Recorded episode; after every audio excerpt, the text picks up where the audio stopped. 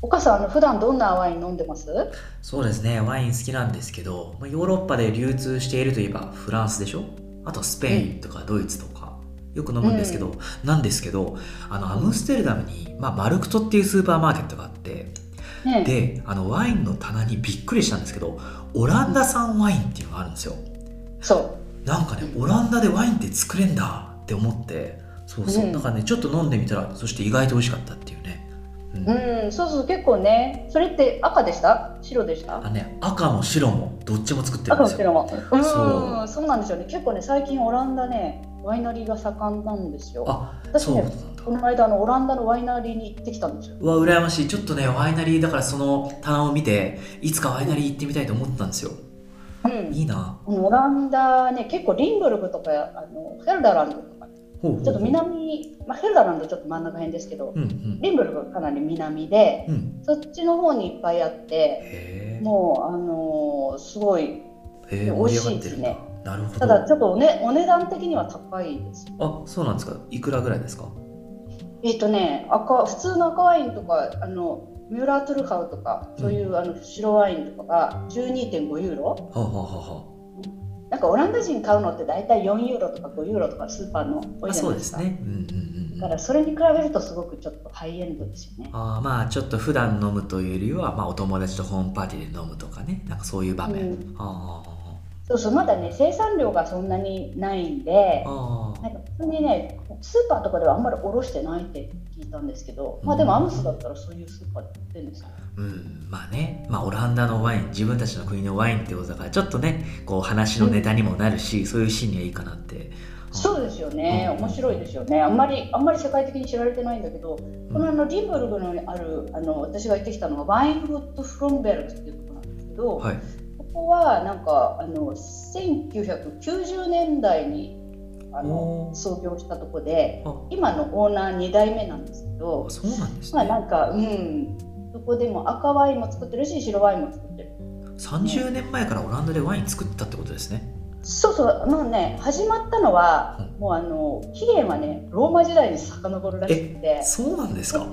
うん、リンブルグのなんかあの一部そのマーストリヒトの郊外のあたりにですね、うん。ここら辺はもうあのもうローマ時代から作られてたらしいんだけど、まあ、一旦なんか近代に入ってから、うん。なんか寒冷化かなんかによって一旦一旦途切れたんですって。ほうほうで寒冷化で。それで別の農業がまた盛んになって、うでまた1970年代になってマーストリヒト郊外のアポステルフーブっていうところでワイナリー復活してほうほう。でそれが今の形のオランダワインの始まりで。なるほど、ね、今なんかそこは3代目が経営してるらしいんですけど。あそうなんですね。そっか。で僕がねマルクトで見たワインワイナリーさん多分うん新しめでで多分ですけど、ジャケットとか見た感じ若い人がやっているような感じなのかなと思って。あー。今はねもうリンブルグだけじゃなくて、はい。もうすごい北部にも広がっててどんどん北上して今オムステルダム郊外もあるしあと一番北のうん。あのフローニンゲンとかねフリースランドとか言ってね北部の州にも広がってるんですよ。めちゃめちゃ北。寒いイメージありますけどね。寒いっていうか涼しいイメージありますけど ワイン作れるんですね。そう。そうなんだ。これやっぱりあの原因ははい。あの温暖化ですよね。ああそうか。だんだんだんだんね、あったかくなってどんどん作れるようになってきてると。そうあのね調べてみたらオランダだけじゃなくてはい。もう北欧デンマークとか、ね、スウェーデンの南部とかにもねワイナリーあるんですよ。デンマーク北欧でワイン作ってるんですか？そう。え北え欧ワインが今はねほ飲めちゃうっていう。北欧ワインってまた響きがいい。そいい。うんうんうんうすごいでしょ。だからねあの温暖化ではねはい。結構、うん、恩恵受けてるとこもあるんですよそうなんだ。なるほどな。まあでもワインワインのブドウってねその気候変動とかにすごく敏感なデリケートな果物っていうイメージありますけど。そうなんですよね。なんかもう今だから作れるところっていうのはもうだんだんそういうあのオランダの他に北欧でしょ。うん。あとイギリスうん。フランス北部、うん。ドイツ北部ポーランドルーマニアあたりでもねだんだん作れるようになってきててアメリカでもカリフォルニアはね有名ですけど、うんワインナッパバレーとかそうですでもね今ニューヨーク州とかねえ？そこでもワイナリー増えてるらしいです。よあそうなんですね。じゃあどんどんどんどん作れるところが増えてるんですね。そう。でまあそうそうそう。でワインはねこれあのやっぱり気候に敏感なんで、えっとね世界の気温が2度上がると、はい今ワインが作られてるところの56%でブドウ生産が難しくなっちゃう。2度上がると56%の現在の生産地で難しくなる。うん、56%って半分以上ですよね。そ2度上がるって割と上がりそうというか イメージ湧いちゃうんですけどねそういうう、うん、ねスペインとかねもうもうラマンチャ地方なんかではねもう2050年にはワイナリーが絶滅するっていう予想もあります、ね。ええ場所によるけど2050年にスペインワインがすごく減産したり飲めなくなったりするところもあると。あり得るでしょうね。そうなんだ。あとねなんかこの温暖化うで、ん。まあフランスのボルドー地方ボルドーワイン有名ですけど、はいここでねあの今まではカバルネ・ソビニョンとかメルローとか、はい伝統品種使われてましたけど、はい。ここに新たにはい。7つの品種が認定された。って、これ結構フランスワイン界では大ショック。みたいなほその気候変動で作れなくなったことでそういう背景で7つの品種が追加されたと、そうそうそうそうそう、えーどういう？暑さに強い品種が加わったみたいななる感じで。ほど。はいはい。このねボルドーって言ったらこのワインだって言ってたのが7つ別に加わっちゃったんで、はいはい。もうね伝統をねこう崩すっていうかそうですよね。このブドウの品種この山のこっち側で作られているみたいなそういうねすごい規定とか厳しくありそうなもんですけど、まあ、ちょっと偏見ですけどそういうものも枠組みも変わっていく変わっていかざるを得ないようなもう状況になってきてると。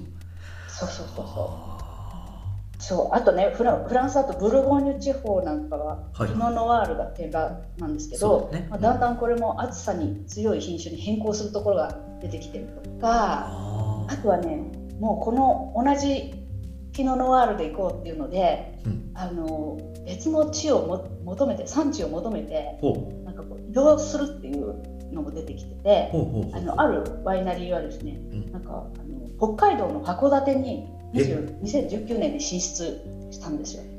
フランスのブルゴーニュでワインを作っていたワイナリーさんが日本の北海道に進出してそこでワインを作ろうとしているノワール作ると。うん。それ何産になるんですかね？なんだろう。これブルゴーニュワインと言えるんでしょうかね。いやーどうなんでしょうね。すごいハイブリッドなワインになりますけどね。そうなんねだ。なるほそど、う。まあ、品種改良、ね、場所を、うん、変えるっていう手も。あーじゃあまずは品種改良で今作っている場所でも何とかして続けられるようにしつつ、だけどそれと同時並行でなのかもうそれを諦めてなのか分かんないけど作れる場所に移動すると。それが北海道みたいな今までだったら涼しい場所だったりすると。そうそうそうそう。あの山梨県の甲府市とかもねワイン作ってますけど。そうですね。これもなんか過去数十年の間にねうん。気温が2度上がっちゃってるんだそうで、へえ。もっと高地化するどんどん上にこう移っていくっていう高いところ高いところ。長野県なんかもねあはい。北上してるらしいでしょ。あそうなんですか、そうか。じゃあやっぱり今まで作っていたところ日本も海外も本当にそこにとっては打撃ですよね、うん。そうですね。そうそううんだから温暖化によってまあ恩恵受けるところもあればダメになっちゃうところもある。なるほどないやなんかワイン好きとしては詳しくないですけどまあすごく残念な気持ちとでももしかしたら自分たちのその消費がそういう地球温暖化に加担していて飲みたいって言ってる割に自分たちがその温暖化にね推し進めちゃってるっていうなんかすごくこう罪悪感とだからなんかこういう話ってあのコーヒー業界でもあるみたいなんですよ。あの2050年コーヒー問題ってはいはいはい。同じような話ですね。だから二酸化炭素温室効果ガスき気温上昇。それによってコーヒーベルトで作れなくなって北上していって、で起こっていることとしてはそのコーヒーベルトでも作り続けられるように品種改良が行われたりだとかもう本当に北上北上していくみたいな、うんうんうん。だから本当にこの気候変動っていうのは本当ワインだけじゃなくていろんなまあだから、しょえー食料飲料だけじゃなくてつまり作物うんにやっぱネガティブなインパクトを与えちゃってるんだなっていう。うんそうですね。まあね今もう現状もうね、気候変動っていうのは止めていかなくちゃいけないけども、まあ、現状もう変わっちゃってる部分ありますからね、うん、そうですそね。れに適応して、うん。はい、北上したり場所変えたりって、ねうんそういうのもそうか。まあでもオランダって農業ね上手じゃないですか。うん国土のサイズは九州ですけど世界で2番目の農業輸出大国なんですよね。そうですね、うん、これは今はワインねまだちょっとワイナリー小規模だけどはいはい。今後なんか一大ワイナリー ワイン産地みたいになる可能性もありますよね。ね。なんかやっぱりオランダってそういうビジネス上手だから高く売れるものはどんどん外に出していくっていうそういうねうんうん。上手そうだしそうだな、うん。そうか。結構ねワイナリー今ね結構楽しい楽しいとこ多く多いらしくて、うんうん。なんかあのこの間私が行ったところなんかは、はい。あのハイティーじゃなくてハイワインっていうのがあって、ハイワイン。うんハイワイン。いろんなワインをちょっとこう試飲できてちょっとおつまみとか出てみたいな、いいですね。そうん、そういうのもあるしね。あとヘルターランド州。ちょっとオランダ中部あたりですけど、はい、ここだとねワイナリーを巡るはい。自転車コースっていう。ワイナリーを自転車で巡る。うん楽しい危ないみたいなね。うん。でもまあ車じゃないからね。まあまあ、そっかそっか。飲めるんだよね OK なんだそれ。なるほどな。楽しそう。いいな。なるほどな、夏休みね、いかがでしょそうですよね。だもうすぐね、うん。オランダも夏休みですし。ハイワインを求めてワイナリーツアー。そっか行ってみたいな。ぜひぜひ。